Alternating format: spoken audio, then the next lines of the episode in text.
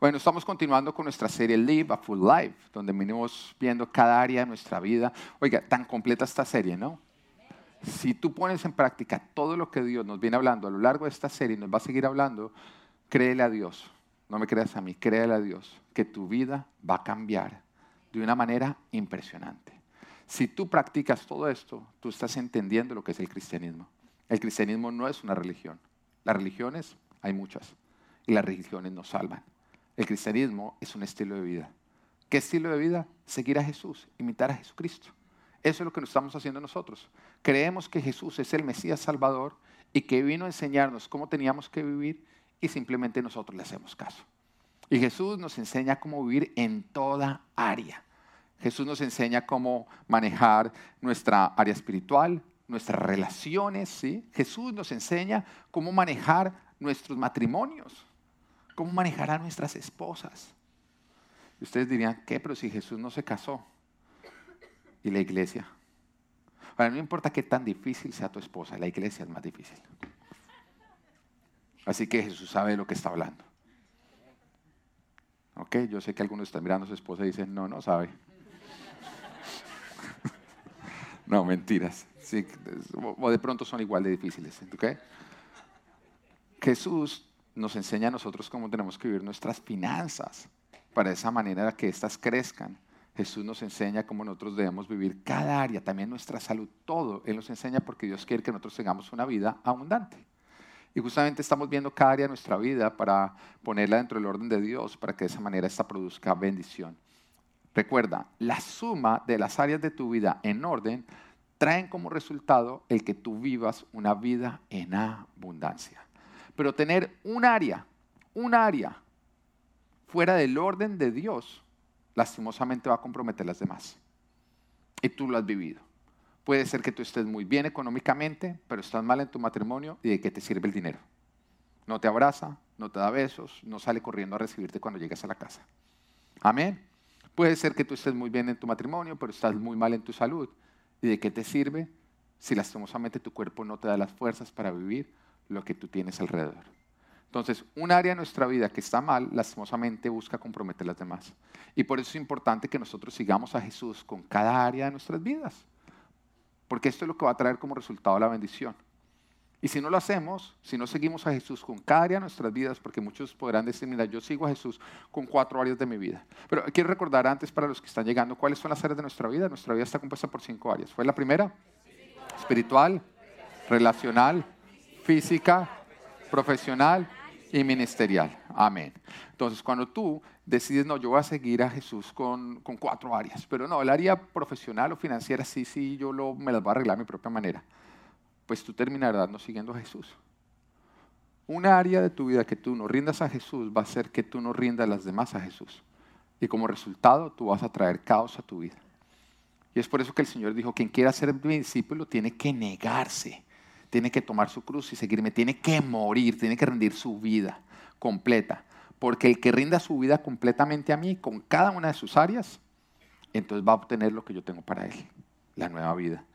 Pero el que no la rinda, lastimosamente se va a perder de lo que yo tengo para él. ¿Quieres obtener la vida que Dios tiene para ti? Era una pregunta.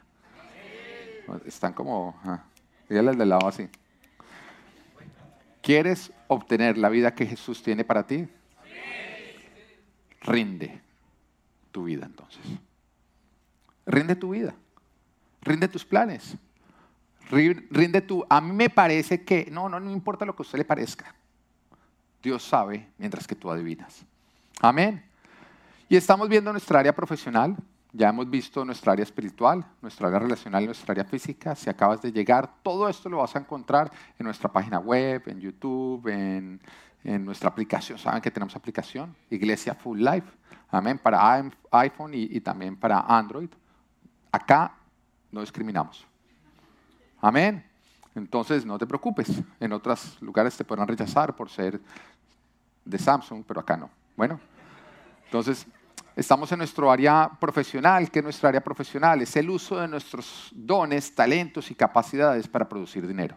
Eso es nuestra área profesional. El propósito de tu área profesional es producir qué? Dinero. de tu área profesional, no de tu vida.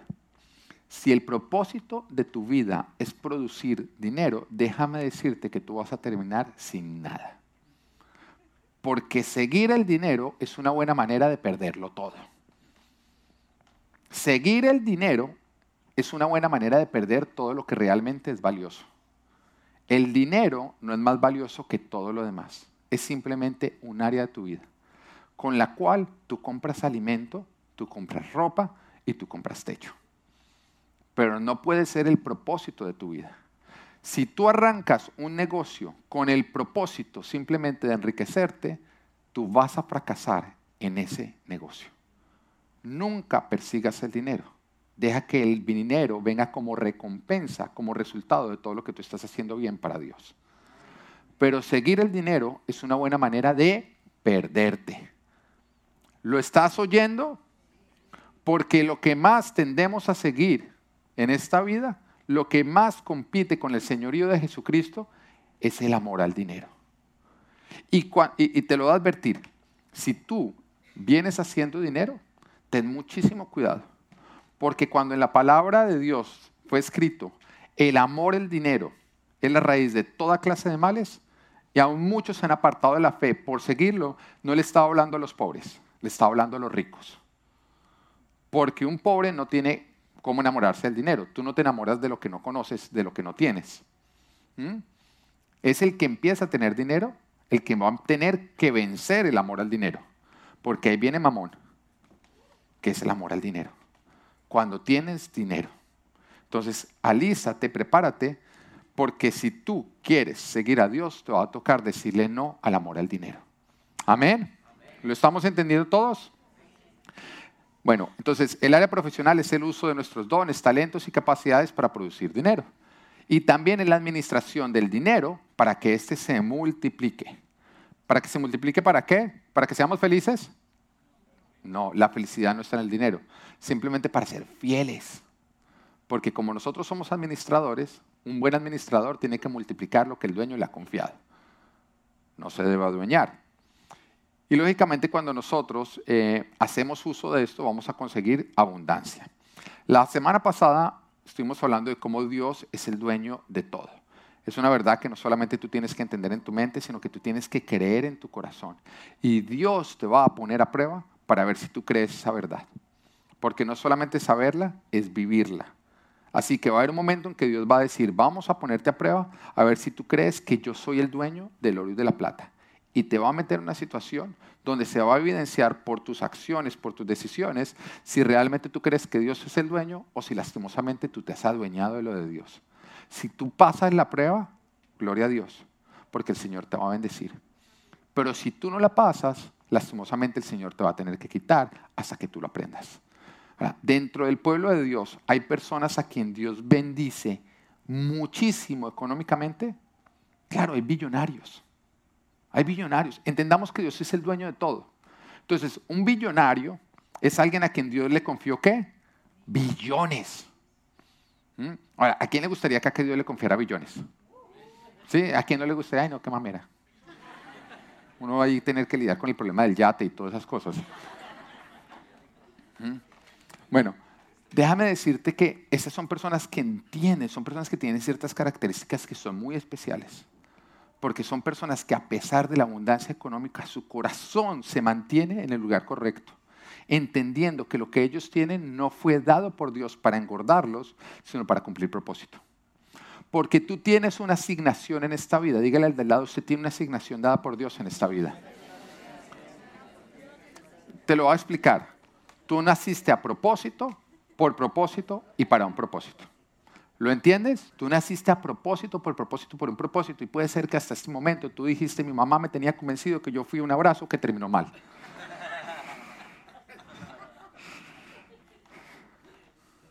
¿Eh? No, Dios te dice, yo te planeé. El Señor te dice, yo planeé ese abrazo. Yo puse las condiciones perfectas para ese abrazo porque yo te había pensado desde la eternidad. Y aunque tus padres no te hayan planeado, yo siempre te planeé, desde la eternidad te tenía en mente. Ese es tu verdadero padre. Tu verdadero padre es quien te planeó. y Dios te planeó. ¿Lo vas entendiendo?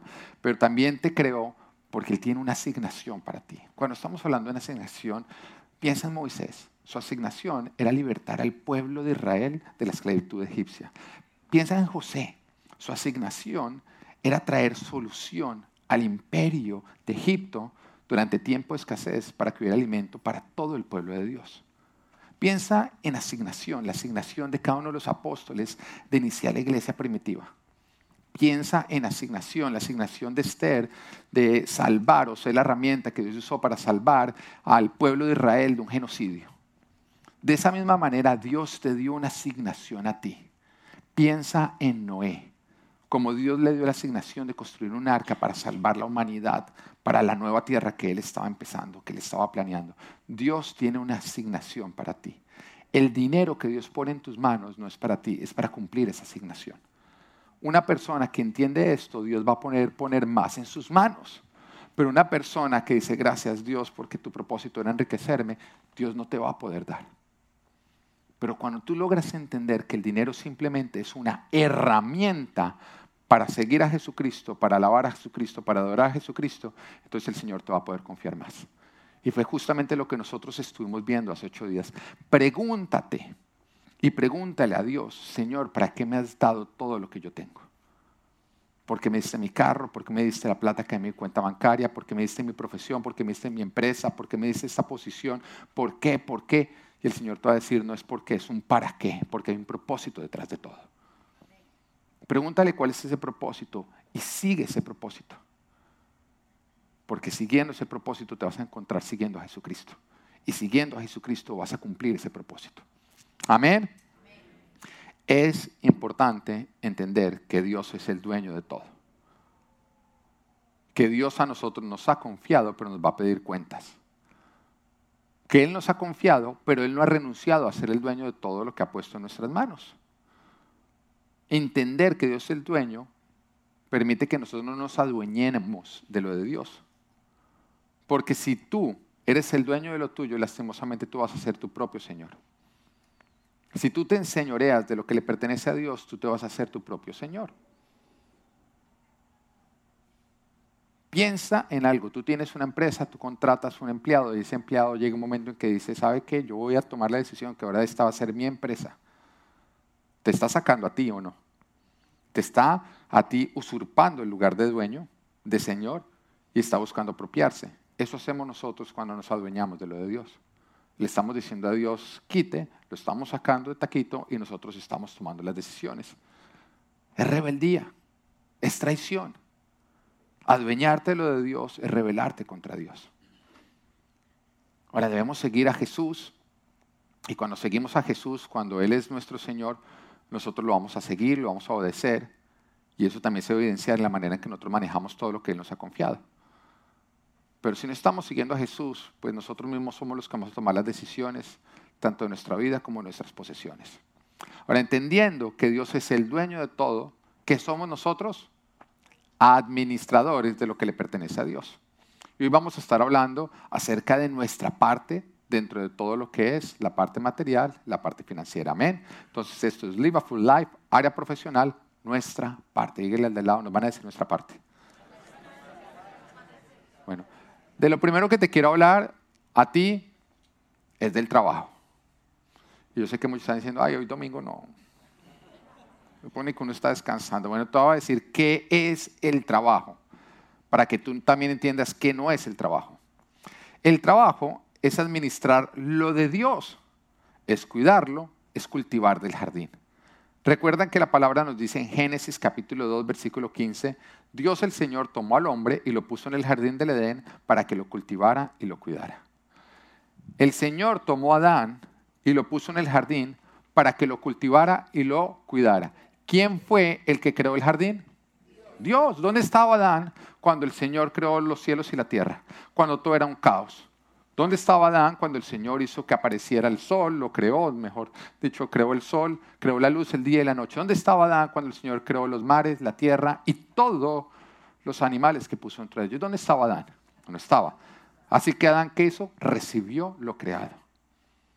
Recibió lo creado. Tú tampoco has creado. Tú recibiste lo creado de parte de Dios. Y el Señor lo puso a él, lo puso en el jardín, dice, para que lo cultivara y lo cuidara. El Señor te puso en tu trabajo, te puso en tu empresa, para que tú cultives y cuides lo que le pertenece a Él. Es la razón por la cual Él te puso en el lugar donde tú te encuentras. Trabajar es administrar el jardín, es ponerlo a producir. ¿Para qué? Pues para que produzca alimento, para que produzca dinero. Ahora, ¿qué no es el trabajo? No es el propósito de nuestras vidas. Porque aquel que dice, no, es que yo encontré mi propósito en mi trabajo, te equivocaste.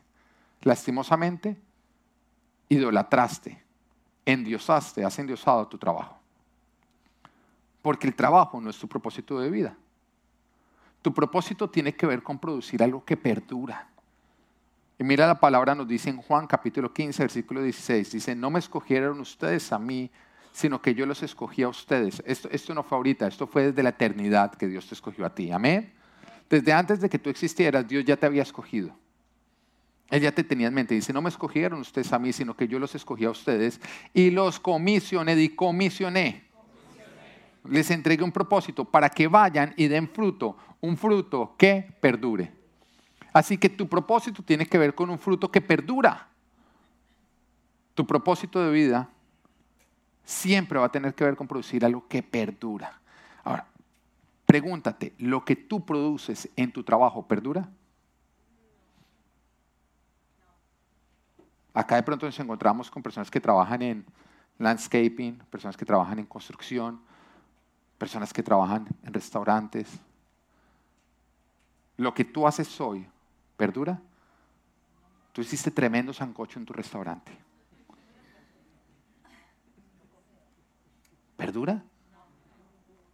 ¿Mm? Si no lo vendes hoy.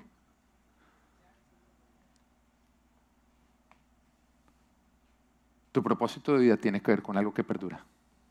Y jamás vas a encontrar realización, llenura ni sentido en producir algo perecedero.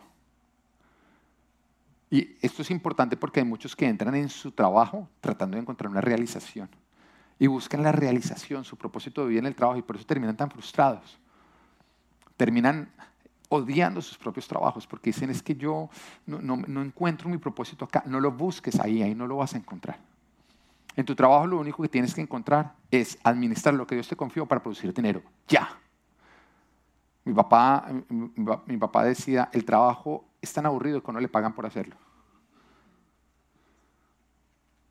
No tienes que encontrar una realización, ahí no vas a encontrar una realización, ahí no vas a encontrar tu llenura, ahí no vas a encontrar el sentido. Hay muchos que pueden decir, no, pero yo disfruto mi trabajo. Ok, si quieres seguirlo disfrutando, no busques tu propósito en tu trabajo. El propósito, el trabajo se puede disfrutar, sí se puede disfrutar, pero solamente lo vas a disfrutar mientras que tú no busques tu realización como persona, tu propósito de vida en ese trabajo. Porque si no, lastimosamente.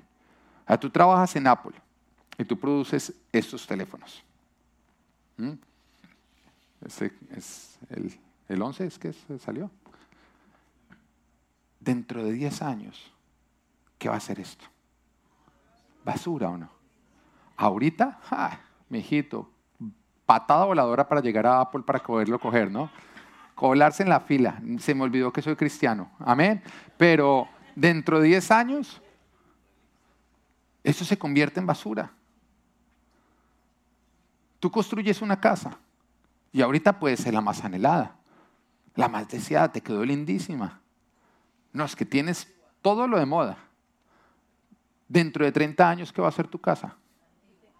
Va a ser antigua. Y si no la has mantenido trabajando todo el tiempo, va a estar en ruinas. ¿O no? Y la palabra de Dios dice que Él nos, nos comisionó para que vayamos y demos un fruto que ¿qué? Que perdure. Así que todo lo que no perdura, sino que va expirando, ahí no encuentras tu propósito. Ahora, el diablo quiere que nosotros busquemos nuestro propósito en lo que no perdura, porque de esa manera nos va a poder distraer para que no encontremos nuestro propósito verdadero de vida. Pero a mí me llegan un montón de personas frustradas a la oficina porque no tienen, no, pastor, es que no encuentro propósito de mi vida y, y, cambio de trabajo y trato de producir más dinero y no encuentro, no deja de buscarlo ahí, porque tu propósito no está dentro de tu trabajo. El trabajo es simplemente una administración de lo terrenal para producir cosechas. Tu propósito de vida tiene que ver con algo no perecedero Y lo único que no es perecedero, ¿qué es? El reino de Dios. El reino de Dios. La expansión del reino. Tu propósito tiene que ver con producir algo eterno. Y lo único eterno es el reino de los cielos. Mateo capítulo 6, versículo 19 al 21 dice, no acumulen para sí tesoros en la tierra, donde la polilla y el óxido destruyen, donde los ladrones se meten a robar. Pero es que nosotros le queremos tanto a Jesús hasta que se mete con el dinero, ¿no? En ese momento, si, si es como, no, no, es que el pastor está manipulando la palabra. Todo lo demás sí lo creemos, pero cuando Jesús nos habla de cómo nosotros tenemos que manejar el dinero, nuestras posesiones, en ese momento la fe sí nos falla. Y acá te está diciendo, volvámoslo a leer, no acumulen para sí tesoros en la tierra donde la polilla y el óxido destruyen. Pon ahí tu trabajo, pon ahí tu casa, pon ahí tu carro, pon ahí la última cartera que te compraste. Pon ahí todos los zapatos que te compras porque a ti te gusta comprar muchos zapatos porque después de que te lo pusiste una vez, esos zapatos ya no sirven, ya son viejos y ya son feos. Pon ahí todo eso. Y el Señor te dice, deja de acumular casas, deja de acumular eh, carros, deja de acumular eh, carteras, deja de acumular el último celular, deja de acumular, porque ese tesoro, lastimosamente, que tú estás acumulando, va a terminar comido por la polilla y destruido por el óxido. O te lo van a robar.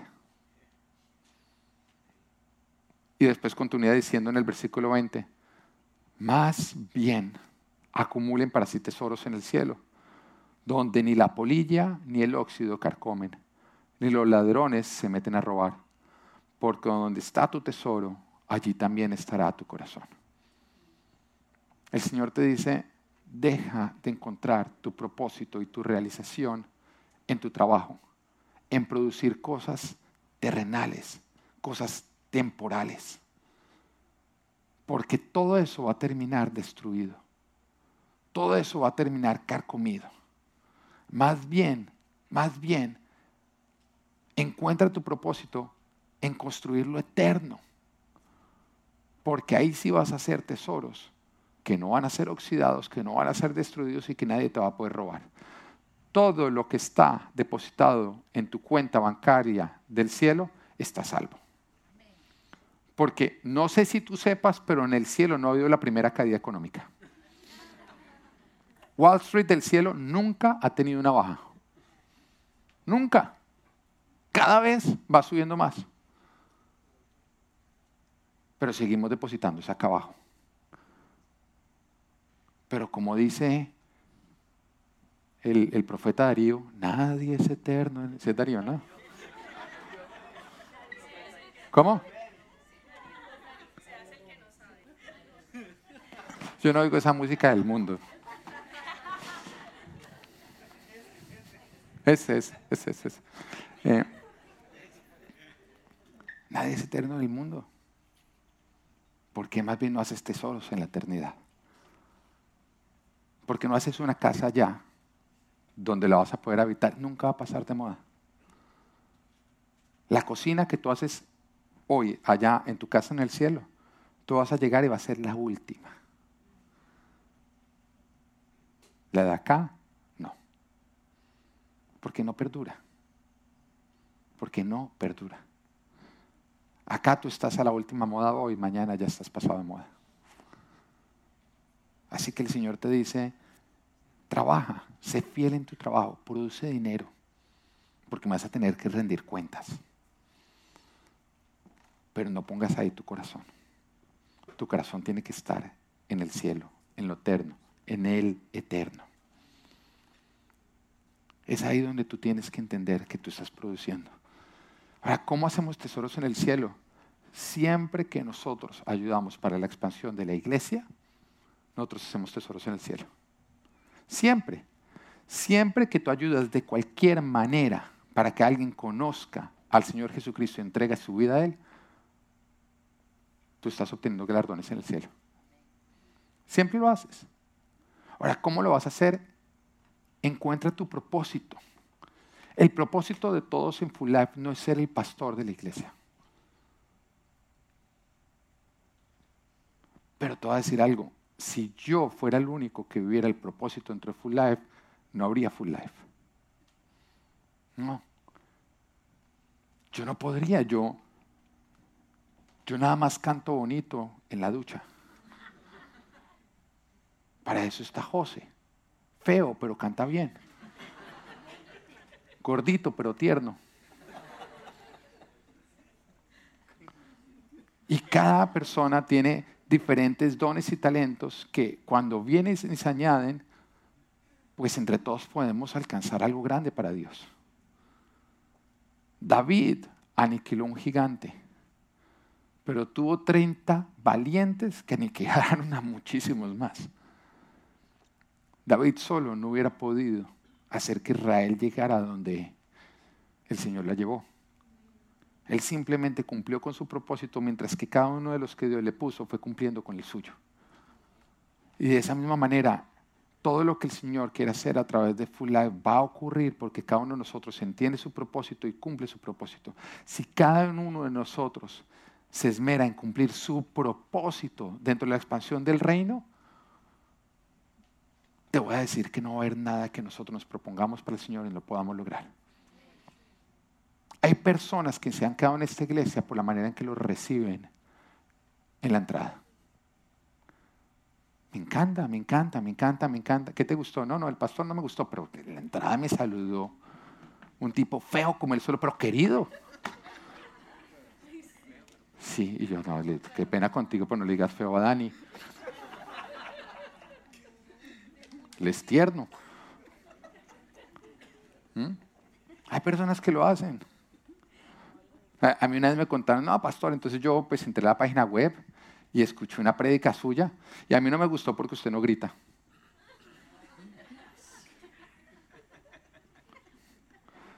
Hay gustos de todos. Yo ¿cómo así? O sea, tú no te gustó mi prédica porque yo no soy un pastor gritón. Si es que a mí me gusta que griten los pastores. Yo me salgo a las iglesias donde gritan. Yo nunca me gustó un pastor que gritara.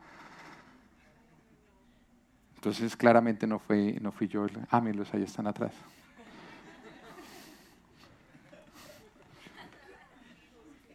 Pero les gustó lo demás. Ahora, me están tratando de convencer que empiece a gritar.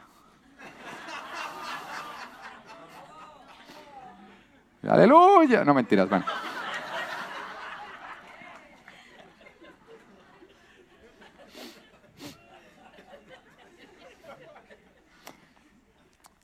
Acá en la iglesia, desde que arrancamos nosotros, nosotros vamos a cumplir esta semana estamos cumpliendo, cumplimos siete años como iglesia. Amén. Y todavía no, no, no vamos a hacer, porque yo quiero que celebremos nuestros siete años con la entrada a nuestro templo nuevo. Amén.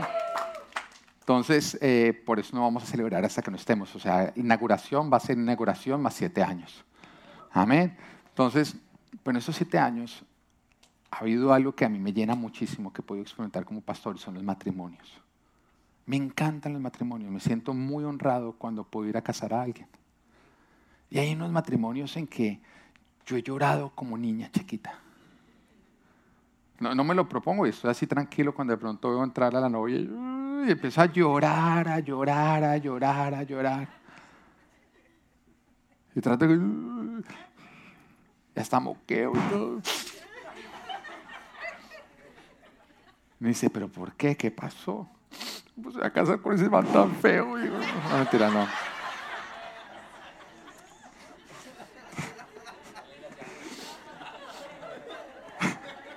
Porque todos dijeron que fue el matrimonio de Julio, no sean así.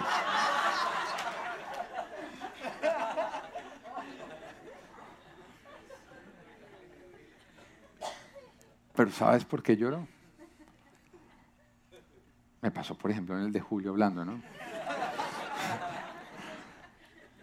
Porque cuando yo veo a Claudia entrar, en ese momento fue un flashback de la primera vez que yo vi a Claudia. Y llegó una niña bastante perdida, rota por dentro, que de pronto no veía su futuro como algo grande, que cargaba con el peso de un pasado que no había sido el que yo hubiera escogido para ella ni para nadie. pero un trabajo un privilegio, porque ser pastor es un privilegio. Y todo lo que trabajamos en ella perduró. Perdura y perdurará. Y cuando yo pude ver una familia que estaba naciendo, que estaba dejando atrás todo lo que querían dejar atrás y ahora tenían una oportunidad grande con Jesús siendo el centro de ese matrimonio, mi corazón se llenó de gozo, de alegría. Y en ese momento dije, acá hay propósito, este es mi propósito. Ser usado por Dios para traer esperanza al que no tiene esperanza. Ser usado por Dios para mostrar la luz al que vive en tinieblas. Ser usado por Dios para que le conozcan a Él. Porque esa es la vida eterna, conocer a Jesucristo y por lo tanto conocer a nuestro Padre Celestial. Eso no ocurre cuando uno mira 10 años más adelante lo que uno produjo en el trabajo 10 años atrás. Eso ocurre cuando te dispones a ser usado por Dios para impactar las vidas de las demás personas. Tu propósito es ser usado por Dios para la expansión de su reino, para impactar las vidas de las personas. Y eso se logra, se alcanza predicando la palabra de Dios, haciendo discípulos, construyendo iglesia. La iglesia es la esperanza del mundo. La iglesia es la esperanza del mundo, no, es el próximo presidente, no es el gobierno, no es la cura para el coronavirus, no, no es nada de eso, no es la ciencia. La esperanza del mundo es la iglesia. Tú y yo somos la esperanza del mundo. Porque ni el mejor presidente puede lograr dar vida a alguien que muere. Pero nosotros en la iglesia hay un mensaje de salvación para que todo el que crea en Jesucristo, aunque muera, viva. En la iglesia está la solución para que los matrimonios no terminen en divorcio, sino terminen en un legado que sea eterno. En la iglesia está la esperanza, es lo que tú y yo estamos construyendo. Hay muchos que creen que es más noble ayudar a los pobres. Pero lo que este mundo necesita no es que alguien le llene con un pan el estómago. Lo que este mundo necesita es que nosotros llenemos el vacío que hay en el corazón de cada hombre que solamente puede ser llenado por nuestro Dios. Y eso es lo que hacemos en la iglesia. Este mundo no necesita más dinero, necesita más de Dios. Y en la iglesia, en la iglesia, es donde está la solución. El Señor escogió la iglesia como su cuerpo para la expansión de su reino. Y es ahí donde vas a encontrar propósito. Lo que nos lleva al punto número dos. ¿Qué espera Dios de ti con respecto a tu trabajo? Ya entendiendo que no debe ser tu trabajo, dice, bueno, listo Dios, tú me pusiste en un trabajo. No me gusta mucho mi trabajo, pero ¿qué esperas tú de mí con respecto a ese trabajo? Tu trabajo tiene que estar dentro del uso de tus dones y talentos para producir dinero. Todo esto, lógicamente, dentro del orden de Dios, porque si tú haces uso de tus dones y talentos para producir dinero por fuera del orden de Dios, lastimosamente, aunque produzcas dinero, tú no vas a honrar a Dios. Y el resultado que eso va a traer no va a ser bueno. Y hay muchas personas que han obtenido dinero por fuera del orden de Dios y ese dinero, en vez de ser una bendición, se termina convirtiendo en una maldición. Tú no quieres en tus manos nada que Dios no te ha entregado. Porque todo lo que tú obtienes de Dios, que Dios no te lo ha dado, tú lo estás robando. Entonces, obtener el dinero de una manera no legal, no honrada, no íntegra, es robarle a Dios. ¿Lo vas entendiendo? Porque ¿a quién le pertenece todo? A Dios. Entonces, ¿qué es lo único que tú quieres en tus bolsillos? Lo que Dios te da. Pero cuando tú, para obtener dinero, tuviste que mentir, tuviste que robar, tuviste que engañar, el dinero que tú tienes no te lo dio Dios. Se lo robaste a Dios. El único dinero que tú quieres tener en tus bolsillos es el que el Señor te entrega de una manera limpia. Porque si te lo entregó Dios, fue de una manera limpia. Y si te tocó hacer algo sucio para obtenerlo, algo que no prueba en su palabra, tú le robaste a Dios, no le robaste al hombre. Porque hay muchos que dicen, no, pues yo mentí, pero yo no le robé a nadie. Yo no le robé, le robaste a Dios. Si Dios no te lo dio y tú lo tienes, es porque tú se lo robaste. Tu trabajo no puede ser tu Dios. Eso quiere decir que tu trabajo es la herramienta a través de la cual Dios te provee, pero no es tu proveedor. Y Dios también te va a probar con esto. Porque hay algunos que, vuelvo y lo digo, el Señor dice que no puedes trabajar siete días, que hay un día que tú tienes que descansar y que lo tienes que ofrecer a Él. Claramente es el día domingo. Pero algunos que dicen, no, pero es que el domingo es el día en que yo me produzco más dinero. O sea que tu trabajo es tu proveedor. Tú no estás poniendo la confianza en Dios. Y si me echa mi jefe, entonces tu jefe es tu proveedor, no es Dios. Oiga, a mí, a mí la verdad no deja de deslumbrarme Chick-fil-A. Una cadena de comidas rápidas que decide cerrar los domingos, que es el día en que más se vende comidas rápidas. Y no deja de crecer. Porque ellos entendieron que el proveedor de ellos no era el domingo, ni eran las personas que salían los domingos a comer comidas rápidas. Ellos entendieron que su proveedor es el Señor.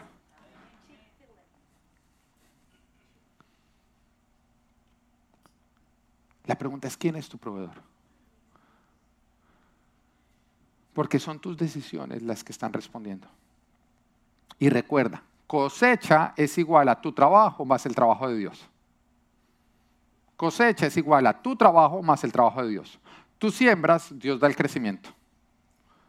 Pero cuando tú crees que la cosecha es el resultado de que tú siembras, tú estás olvidando que quien hace crecer lo que tú siembras es Dios cosecha es el resultado de tu trabajo más el trabajo de Dios.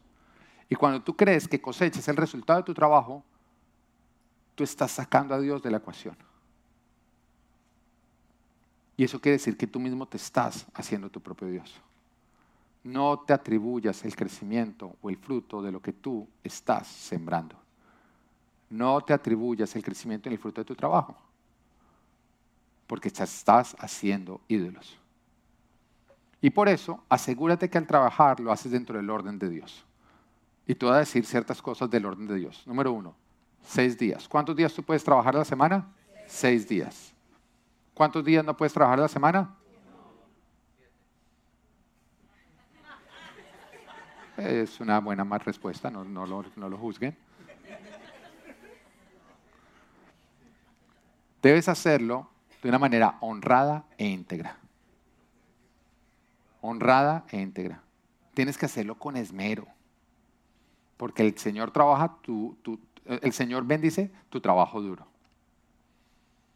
Y el Señor, oiga, sí que le gastó el Señor versículos en Proverbios a los perezosos. Dejando saber que tú puedes ser de los que levantan las manos sin pereza en la iglesia, pero si trabajas con pereza durante el día, durante la semana, el Señor no te va a bendecir tiene que ser dentro de tus dones y tus talentos. Dígale al de lado zapatero a sus zapatos. Tiene que ser no siguiendo el dinero, porque hay algunos que lo que hacen para decir en qué va a trabajar es, bueno, ¿dónde se está haciendo dinero? No sigas el dinero, sigue a Dios. Y tiene que buscar, tiene que ser buscando adorar a Dios en lo que tú estás haciendo. Tu trabajo es un instrumento de oración ¿A quién? A quien tú decidas. De adoración al dinero, de adoración propia, pero bien usado para adorar a Dios. Porque hay muchos que con su trabajo, entonces, porque les va bien, buscan que los demás los adoren a ellos, ¿no? Es que mire todo lo que yo he logrado. Y digo que arranqué sin nada, y mire, tengo la jeta redonda de tanto decir Entonces buscan es que su trabajo se convierta en un instrumento de autoadoración. ¿Sí o no? Hay otros que usan su dinero es para adorar, eh, eh, su trabajo para adorar el dinero, porque con tal de conseguir dinero todo es lícito. Entonces, ¿a quién estás adorando? Al dinero. Tu trabajo debe ser una herramienta que tú usas para adorar a Dios. No te está mirando tu jefe, no importa, te está mirando el dueño, Dios. Así que yo voy a hacer mi trabajo con esmero. No te tratan bien los clientes, no importa. El Señor dice que ante el mal tú respondas bien, que ante la maldición tú bendigas. Entonces aprovecha para negarte y bendecir. Al fin y al cabo gastamos tanto tiempo en el trabajo que úsalo para adorar a Dios, para honrarlo a Él. Pero te equivocas y te sales de la bendición de Dios cuando tú trabajas siete días de la semana. Va contra los mandamientos de Dios. Si tú trabajas siete días de la semana, tú pecaste. ¿Lo entienden? No, pero ¿qué tan grave es? Pues veámoslo, está entre los diez mandamientos. Con no matarás, no adulterarás, no mentirás. Dice que no trabajarás más de seis días. Entonces, ¿crees que es grave o no crees que es grave? Y todos los mandamientos están porque cuando tú los rompes produce muerte. Te sale la bendición de Dios cuando robas o mientes para conseguir más dinero. Yo le digo, puede ser que consigas más dinero, pero no es Dios el que te lo está dando. Por lo tanto, es a Dios a quien estás robando. Si no es Dios quien te lo está dando, es a Dios a quien estás robando. ¿Mm? Número tres, te sales de la bendición de Dios cuando eres vago. Y te voy a leer 2 de Tesalonicenses, capítulo 3, versículo 10 al 12. Dice, porque incluso cuando estábamos con ustedes les ordenamos, el que no quiera trabajar, que los demás lo mantengan. Ah, no, eso no es lo que dice, ¿no? no ah, no, no, estaba leyendo de pronto un acta socialista, perdón. Eh, porque incluso cuando estábamos con ustedes les ordenamos, el que no quiera trabajar, que tampoco coma. Y vuelvo y lo repito, Dios no es que socialista. El socialismo es 100% demoníaco. ¿Amén? Suena bonito como todas las mentiras del diablo, pero producen muerte, pobreza y destrucción. Y vuelvo y te aclaro, este año estamos nosotros en elecciones y es responsabilidad de todos nosotros votar. Todos debemos votar. ¿Por quién? Yo no te voy a decir por quién porque yo no creo que uno vota por personas, uno vota por políticas, las políticas que esas personas representan. Esas personas van a tener que tomar la decisión de si ellos van a estar del lado de Dios o contra Dios, porque nosotros vamos a votar a favor de quién? De Dios y de toda política que esté a favor de Dios. Si un candidato, por más de que sea bonito, lindo, hable bonito, te prometa a ti que te va a dar yo no sé cuántas cosas, aprueba el aborto, y tú votas por ese candidato, tú te estás haciendo cómplice de cada aborto. Y eso va a producir maldición en tu vida. Entonces después cuando tú estés viendo la maldición de estar asesinando niños, no te preguntes por qué. Porque teniendo conocimiento, no teniendo conocimiento, las leyes espirituales aplican. Y la palabra dice, por falta de conocimiento se extravió mi pueblo. No fue porque ellos dijeron, quiero extraviarme, fue porque no sabían. Así que hoy te lo estoy diciendo. Cuando tú votas por un político que va en contra del matrimonio según el orden establecido por Dios, que está a favor del aborto, que va en contra de las iglesias, de la libertad religiosa, tú te estás haciendo cómplice con ese político y lastimosamente tú vas a sufrir las consecuencias cuando tú votas por un político que defiende políticas que van alineadas, que van alineadas a los principios del reino, tú estás escogiendo vida y vas a disfrutar de bendición. Cuando tú no votas, tú te estás haciendo cómplice de los que están votando mal. Entonces, no es como, ah, bueno, yo no voto y entonces me lavo las manos. No sirve, nadie se lava las manos. Si tú puedes votar, tienes que votar. ¿Ok? No, es que no tengo registrada mi cédula. Eh, perdón, acá no es cédula. Pero también regístrela. No tengo registrado para votar. Regístrate. Porque te, estoy enseñando todos los principios. No, es que no me, gustaría, no me gusta que hablen de política en la iglesia. De todo voy a hablar en la iglesia. Porque la Biblia habla de todo. Entonces, de todo voy a hablar y te lo estoy diciendo. Es tu responsabilidad delante de Dios. ¿Tú quieres obtener bendición? vota. Y vota por alguien que defienda las políticas que Dios defiende. No, pero es que me cae gordo, es que tú no votas por las personas. Tú votas por las políticas que esas personas han dicho que van a defender. Amén. Entonces dice, porque incluso cuando estábamos con ustedes les ordenamos, el que no quiera trabajar, que tampoco coma. Nos hemos enterado de que entre ustedes hay algunos que andan de vagos sin trabajar en nada, no, no entre ustedes, es la palabra que estaba escribiéndole, sin trabajar en nada y que solo se ocupan de lo que no les importa. Eso es así. El que no trabaja es chismoso. ¿Mm? Claro, porque es que todo el mundo necesita algo de cómo entretenerse. Cuando tú no tienes que hacer, te vuelves chismoso. ¿Mm? No tienes novela que ver, pues entonces empiezas a ver las vidas de las demás y las conviertes en una novela. ¿Mm? Ahora, yo te voy a decir algo. No te preocupe nunca lo que digan de ti personas que no han llegado donde tú has llegado. ¿Lo viste? Nos van a criticar o no. Pero una crítica de alguien que ha logrado menos que tú, no te preocupes. Tú has logrado más que él porque mientras que él ha estado ocupado criticando, tú has estado ocupado trabajando y produciendo y avanzando. Y alguien que va más adelante que tú no te va a criticar porque está muy ocupado trabajando en su propia vida. Y si tú te pones a ver, las críticas siempre vienen de los fracasados. El que fracasa va a criticar al que lo logra. ¿Sí o no? A tales personas les ordenamos y exhortamos en el Señor Jesucristo que tranquilamente se pongan a trabajar para ganarse la vida. Mira cómo la palabra dice, el que no trabaja, que no coma. No dice, el que no trabaja, que el resto lo alimenten. No. El que no trabaja, que no coma. En el versículo 6 dice, hermanos, en el nombre del Señor Jesucristo les ordenamos que se aparten, diga, apártese de todo hermano que está viviendo como un vago y no según las enseñanzas recibidas de nosotros. ¿Tú te das cuenta que tu Padre Celestial, tu Señor, te dice que no te juntes con personas vagas? Que si tú ves que alguien le da jartera a trabajar, es perezoso para el trabajo, no lo hace, anda de vago, el Señor te dice, apártate, no te acerques. No, pero es que yo lo voy a ayudar porque él va. No, no, apártese no sea más bueno que Dios. Cuando Dios te dice, apártate, apártate. Pero no te juntes con vagos. Uno diría, pero bueno, pero porque el Señor quiere que nos apartemos de los vagos? Muy sencillo, porque la vacancia, al igual que los demás vicios, se pega. Se pega.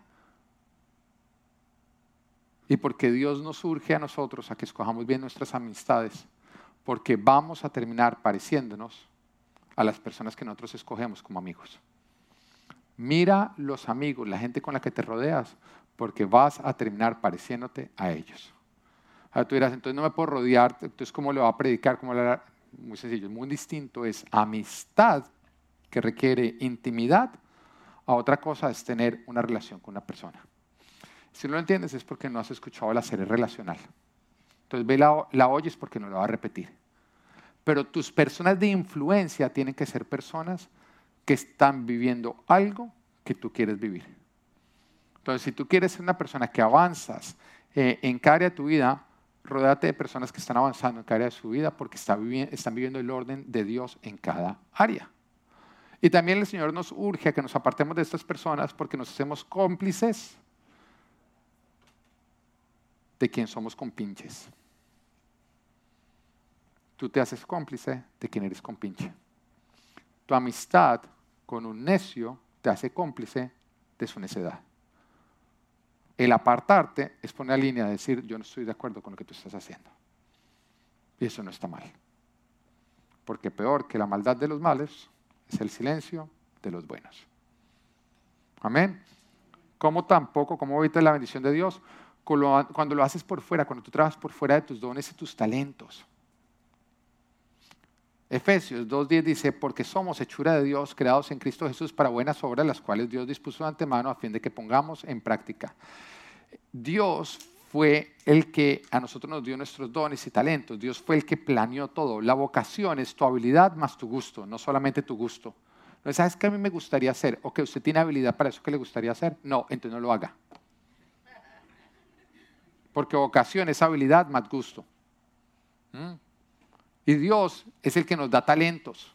Y son diferentes porque hay diferentes profesiones. Y desde Génesis, la palabra de Dios nos narra de diferentes profesiones. Y tenían todas que ver con el talento que Dios le había dado a esa persona. Y encontramos el agricultor, el pastor, el ganadero, el cazador, el constructor, X, Y, Z. Nos encontramos con que David era pastor. Lucas era médico. Lidia, comerciaba telas. Daniel era gobernador. Pablo cosía carpas. Jesús era carpintero. Y si vemos, ese trabajo no era su propósito, pero sí tenía un propósito que trascendía.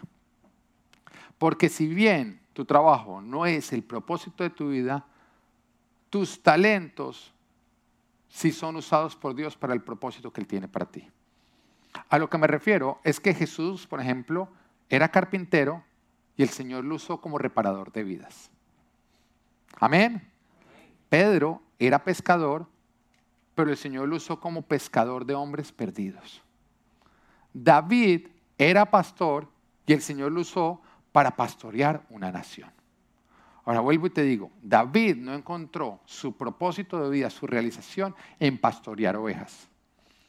Pero al pastorear ovejas de una manera correcta, sí el Señor lo equipó a través de ello para el propósito que tenía para su vida. Amén. Pedro no encontró su propósito, su realización en pescar. ¿Mm? No fue como que cuando él pescaba él decía, no, es que yo nací para esto siento una llenura cada vez que cojo un pez. Ahora, sé que hay algunos pescadores que no estarían de acuerdo con Pedro y digan, no, ahí sí hay propósito, ahí sí hay propósito. No hay propósito, hay hobby. Amén. Él no encontró ahí el propósito de vida. No fue como que es que esto fue el propósito por el cual yo fui creado. Sin embargo, Dios usó su trabajo para adiestrarlo a él, para ayudarle a desarrollar talento, todo lo que, y carácter, todo lo que le necesitaría, para después sacarlo a pescar hombres perdidos. Amén. El propósito por el cual Jesús nació no era ser carpintero. El Señor no envió a su Hijo amado para que hiciera una mesa, ni una silla. Sin embargo, usó la mesa la silla para formar el carácter de Jesús, para de esa manera usarlo para el propósito. Porque cuando tú haces una casa, la casa te hace. Cuando tú haces tu trabajo, tu trabajo también te está haciendo a ti y te está equipando. Pero si el mismo Jesús también tuvo que trabajar, ¿tú no crees que tú vas a tener que trabajar? Pero si el mismo Jesús no encontró su propósito en su trabajo, ¿qué haces tú buscando tu propósito en el tuyo? Trabajo es trabajo. Dentro del reino de Dios eh, hay la misma dignidad en todo trabajo honrado. ¿Todo trabajo qué? Honrado. En este mundo no. Hay trabajos, lógicamente, donde hay más dignidad, porque este mundo no vive de acuerdo a los principios de Dios. Pero en el reino de Dios, que es, es nuestro reino, son los principios bajo los cuales tú y yo vivimos, hay la misma dignidad en todo trabajo honrado. Hay la misma dignidad en el que limpia la compañía como el dueño de la compañía. ¿Entiendes? La misma dignidad, el que limpia el edificio como el dueño del edificio. Dios quiere usar tu trabajo para tu propósito, pero no que hagas de tu trabajo tu propósito. ¿Cuándo también nos salimos de la bendición de Dios?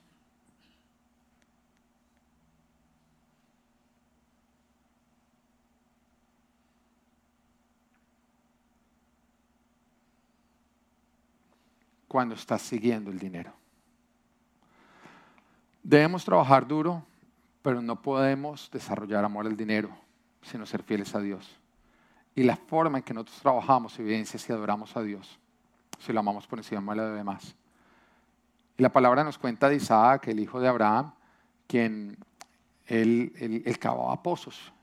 Y en esa época encontrar agua dentro de un pozo era como encontrar oro. Estamos hablando de una zona desértica, entonces lo encontraba y en el momento que él encontraba el agua, dentro del pozo, venían otras personas y corrían diciendo, no, no, es que este es nuestro pozo, este es nuestro pozo. Y el cogía y decía, ah, ok, cójanlo. Se los dejaba, el pozo se secaba. Entonces él volvía y cavaba otro pozo y encontraba otra vez agua. Entonces venía corriendo a decirle, no, no, no, ese también es nuestro pozo, ese también es nuestro pozo. Ok, háganlo ustedes. Y el pozo se secaba y él cavaba en otro lugar y encontraba agua. La bendición no está en donde otros encuentran agua. La bendición está en tu cavar donde Dios te manda a acabar. Y hay muchos que, al igual que esos hombres, están buscando donde otros encuentran agua para ponerse allá a cavar. Pensemos en la caída del 2007, finca raíz. todo el mundo se puso a comprar casas porque todo el mundo estaba haciendo plata comprando casas. O sea, no buscando su propio don y su propio talento, sino buscando el dinero que otros estaban haciendo. ¿no? No tenían ni idea en el tema de, finca raíz, no tenían ni idea en nada. Sin embargo, como todo el mundo está haciendo plata en finca raíz, pues todos compramos finca raíz por perseguir agua, el agua de otros.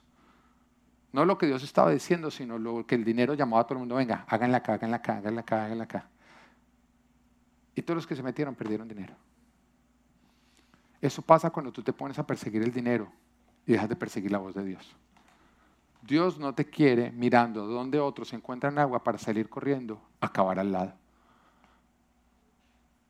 Dios quiere que tú persigas la voz de Él, sigas la voz de Él. La bendición no está en cavar donde otros han encontrado su agua, sino en buscar el agua que Dios tiene para ti. No sigas el dinero, explota el talento que Dios te dio zapatero a tus zapatos. Y el afán por las riquezas es una buena manera de empobrecerse. Porque dejas de seguir a Dios y empiezas a seguir el dinero. Proverbios 22, 29 dice, ¿has visto a alguien diligente en su trabajo? Diga su trabajo. O sea, no en el trabajo de otros. ¿Has visto a alguien diligente en lo que están trabajando otros? No. ¿Has visto a alguien diligente en su trabajo donde Dios está puesto? se codeará con reyes y nunca será un don nadie. La bendición, la abundancia, el avance, los ascensos, el progreso están en hacer bien lo que Dios se tiene haciendo en este momento. Y hay muchas profesiones que tú dices, pero es que yo nunca podría salir adelante en esto que Dios me tiene haciendo. Y el Señor te dice, sé diligente ahí y nunca serás un don nadie. Sé un diligente ahí y te coderás con reyes. Y muchas veces lo que parece no tener propósito es lo que Dios usará con un gran propósito. Tu fidelidad, en lo poco es lo que va a permitir que Dios te ponga en lo mismo. Vuelvo y te aclaro, los ascensos no los va a determinar tu jefe ni el dueño de la empresa. Bueno, realmente sí los va a determinar el dueño de la empresa. Pero hay muchos que están buscando en los hombres ese favor de avance. Y el Señor te dice que lo vas a encontrar en Él. Y Él está mirando la manera en la que tú estás trabajando para darte bendición. ¿Qué espera Dios con respecto a la forma en que tú trabajas? Primera de Corintios, capítulo 4, versículo 2. Ahora bien, a los que reciben un encargo se les exige que demuestren ser dignos de confianza. No importa qué tan grande es el encargo que tú has recibido. Dios espera que tú demuestres ser digno de confianza. Entonces no es, no, es el encargo que tú estás recibiendo, es la fidelidad que tú estás mostrando con lo que te fue encargado. Dios espera de tu trabajo y de tu forma que trabajas que tú seas fiel. Porque la forma en que tú trabajas es la forma como tú administras lo que a Dios le pertenece. Y cuando, tú eres un buen administrador, tú vas a producir mucho sin olvidar quién es el dueño.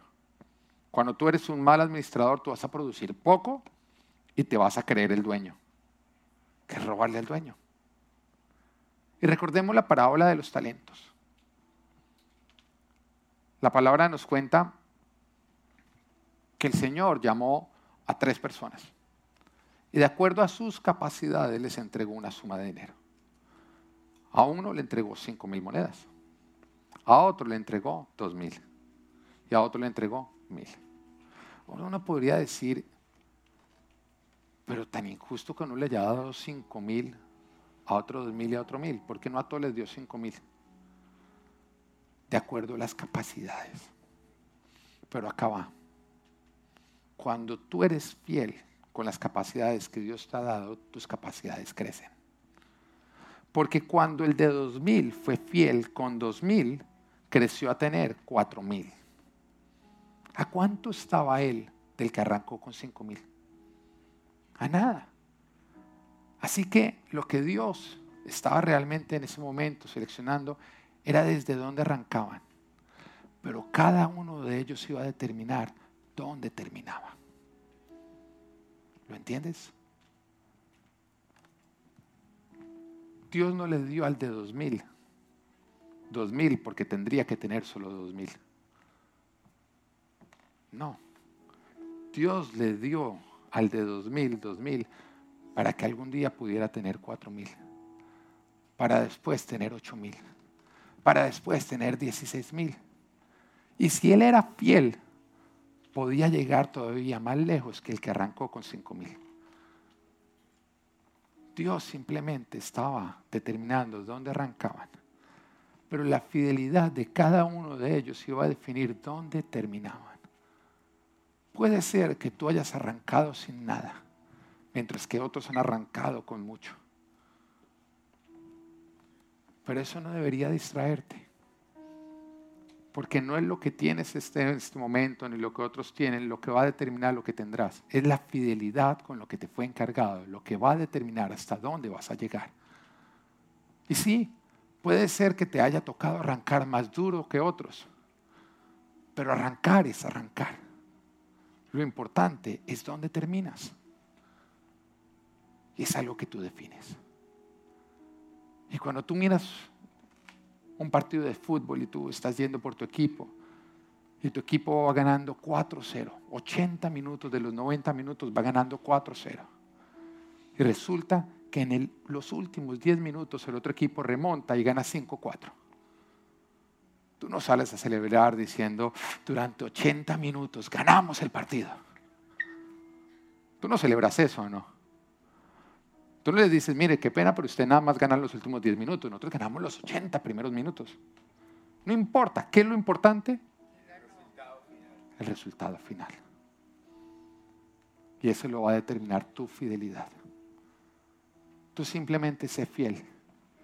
Porque aunque parezcan estar las cosas en tu contra, tú todavía puedes remontar.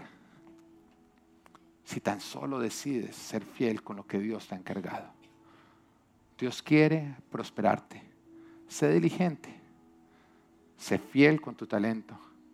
Deja el afán por las riquezas y honra a Dios con la forma en que tú trabajas. Esto es Live a Full Life, área profesional, nuestra parte.